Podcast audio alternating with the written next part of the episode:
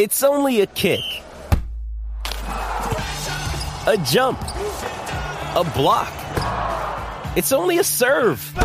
It's only a tackle. A run. It's only for the fans.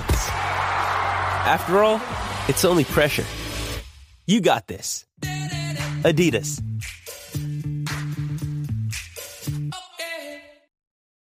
Little Wing is now streaming on Paramount Plus. I'm in a period of emotional upheaval. Is that all the oh, I don't care crap? A little adventure Where are you going? I'm gonna steal a bird from the Russian pigeon mafia. Let's do it. goes a long way. Starring Brooklyn Prince with Kelly Riley and Brian Cox. Life can hurt, but life is sweet. Little Wing, rated PG 13, may be inappropriate for children under 13. Now streaming exclusively on Paramount Plus.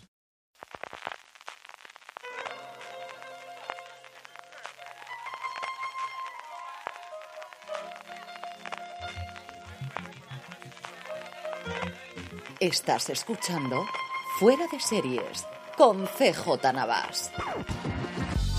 Bienvenidos a Streaming, el programa diario de Fuera de Series en el que un servidor CJ Navas te trae las principales noticias, trailers, estrenos y muchas cosas más del mundo de las series de televisión. Edición del martes 8 de noviembre, vamos por allá, que tenemos bastante contenido, comenzando con un poquito de follow-up. Y es que os comentábamos la semana pasada cómo Destino, la saga Wings, la serie de Netflix, era cancelada después de su segunda temporada, pero eso no quiere decir que hayan concluido las cosas que quiere hacer Netflix con el universo Wings, por así llamarlo. Y es que su creador, Ignio Straffi, ha confirmado que está ya en proceso, que está ya en producción, un reboot de la serie animada y que al mismo tiempo está también en preparación una película de alto presupuesto, dice él. Así que nada, para los aficionados de la saga, a esperar acontecimientos y a ver qué ocurre tanto con la serie como con esa futura película. Entrando ya en materia, la principal noticia del día ha sido la renovación de los dos grandes éxitos recientes de Ryan Murphy para Netflix. Por un lado, El Vigilante, The Watcher, ha sido renovada para una segunda temporada y sobre todo, después del éxito de Dahmer,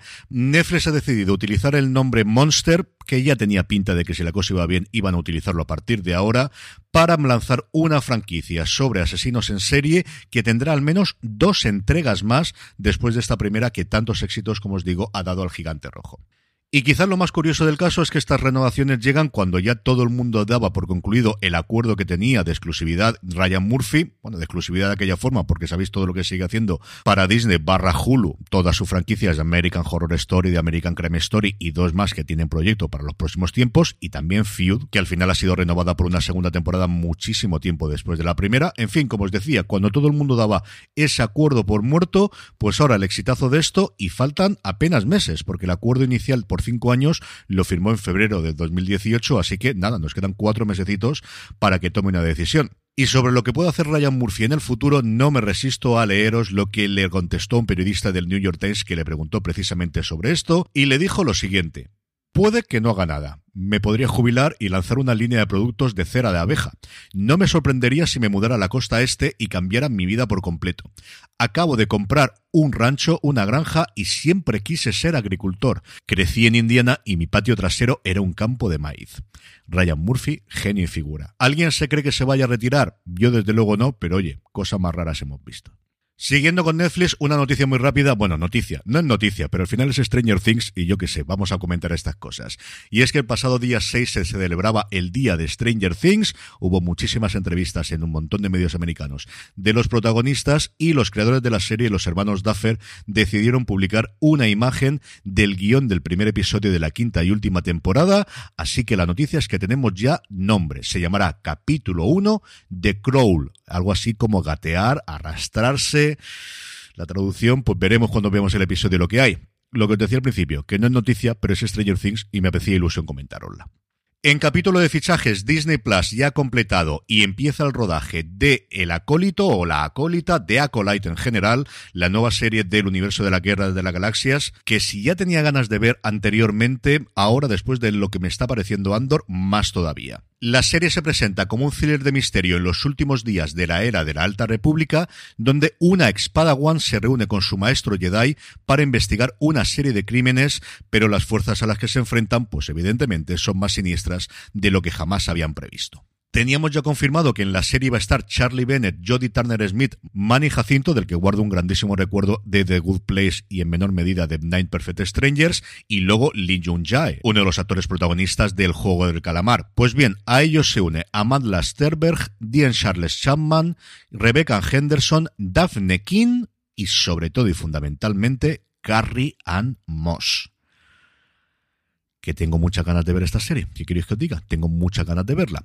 Como también tengo muchas ganas de ver la nueva comedia de Chuck Lorre para HBO Max, How to Be a Bookie, que ya sabíamos que va a estar protagonizada por Sebastián Maniscalco, haciendo ese bookie del título, esa persona encargada de hacer las apuestas más o menos ilegales en Estados Unidos. Y en el reparto se le unen Omar J. Dorsey, Vanessa Ferlito, Andrea Anders, a la que hemos visto recientemente en Ted Lasso, y sobre todo, que hacía mucho que no lo veía, más allá de cuando miraba de reojo Hawaii 5-0 en mi casa, Jorge García, nuestro querido Hugo Reyes, nuestro querido Harley en Perdidos. Y terminamos con dos cositas de Prime Video. Por un lado, aquí en España ha confirmado el inicio de rodaje de Citas Barcelona, dirigida por Pop Freixas, la nueva edición del popular formato Cites que empezó originalmente en Cataluña, y que seguirá hablando de encuentros entre desconocidos, primeras citas, pues con actores y con actrices de la talla de Carmen Machi, Belén Cuesta, Iván Masegué, Laia Costa, Pablo Rivero, Miguel Ángel Muñoz y un larguísimo, pero que larguísimo, etcétera,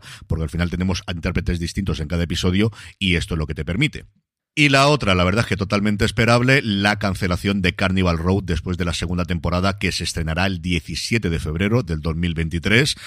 Yo creo que si no hubiese sido porque se renovó antes de su lanzamiento, de hecho se renovó en 2019, sí, en ese mundo pasado antes de la pandemia, yo creo que como os digo, si no se hubiese renovado antes de la emisión de la primera temporada, Amazon no hubiese tenido una segunda temporada. El caso es que la tiene, que la veremos el 17 de febrero y ahí acabará las aventuras y desventuras de Orlando Bloom y Cara de Levine en este mundo de fantasía. En cuanto a trailers, hoy tenemos un popurrí. Por un lado, Netflix nos ha mostrado el que dicen que es su tráiler final de Puñales por la espalda, El misterio de Glass Onion, la continuación del gran éxito de Ryan Johnson, que llegará a la plataforma el 23 de diciembre, justo para las Navidades, pero que tendrá un preestreno solo durante una semana en cines en la semana del 23 de noviembre. La película ya ha pasado por varios festivales, de hecho ya hay críticas oficiales de la misma que hablan muy pero que muy bien de ella. Siguiendo con Netflix y en preparación del estreno mañana de la quinta temporada de The Crown, ha lanzado dos piezas cortitas sobre el príncipe Carlos y la princesa Diana, o sobre todo sobre cómo Dominic West y Elizabeth de Vicky se metieron en el papel de estos personajes, dos actores que a mí me encanta, West evidentemente desde su momento en The Wire y de Vicky que a mí me fascinó el personaje que tenía en El Infiltrado en The Night Manager, la serie con Hugh Laurie y Tom Hiddleston.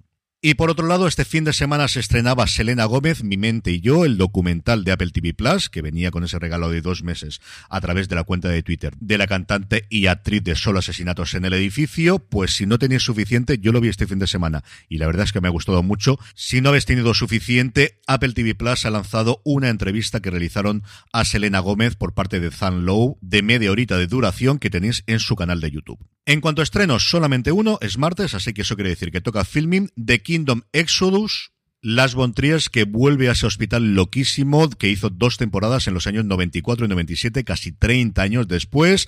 Así que por los fans del director, ahí la tenéis en filming junto con las dos temporadas anteriores. Y terminamos con la buena noticia del día, y es que Alan Seppingwall, uno de los mejores críticos de televisión del mundo, para mí desde luego mi crítico de cabecera, ha decidido ser el último que se suma a la moda de la newsletter, a la moda de lanzar su propio contenido en Substack, y ha recuperado lo que era su blog antiguo en el que hablaba de los soprano Madre mía, hace tantísimo, tantísimo tiempo. Watch Alan Watching. Él mismo dice que no tiene muy claro qué es lo que va a hacer, porque sigue escribiendo regularmente sus críticas en The Rolling Stone, sigue publicando muchísimo contenido en Twitter, pero que desde luego lo ha abierto y vamos, mi suscripción ha sido absoluta y totalmente inmediata, como creo que debería también ser la vuestra. Así que alansepingwall.substack.com para suscribirse a su newsletter y ya que estamos hablando de newsletter, ya sabéis que tenéis la posibilidad de suscribiros de forma gratuita a la de fuera de series newsletter.fueradeseries.com para recibir todos los días en vuestro buzón de correo la mejor información de series de televisión absoluta y totalmente de forma gratuita. Y con esto nos despedimos hasta mañana. Gracias por escucharme, que tengáis muy buen día. Recordad, tened muchísimo cuidado y fuera.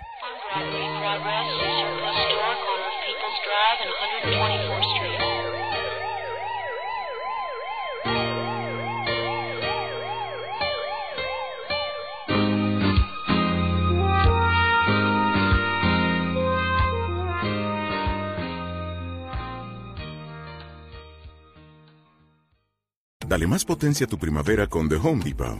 Obtén una potencia similar a la de la gasolina para podar, recortar y soplar con el sistema OnePlus de 18 voltios de Ryobi desde solo 89 dólares. Potencia para podar un tercio de un acre con una carga. Potencia para recortar el césped que dura hasta dos horas. Y fuerza de soplado de 110 millas por hora. Todo con una batería intercambiable. Llévate el sistema inalámbrico OnePlus de 18 voltios de Ryobi. Solo en The Home Depot. Haces más. Logras más.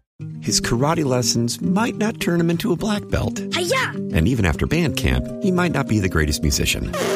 But with the 3% annual percentage yield you can earn on a PenFed premium online savings account, your goal of supporting his dreams Thanks for everything, Mom and Dad. will always be worth it. Apply today at penfed.org slash savings. Federally insured by NCUA. $5 minimum to open account. To receive any advertised product, you must become a member of PenFed. PenFed's got great rates for every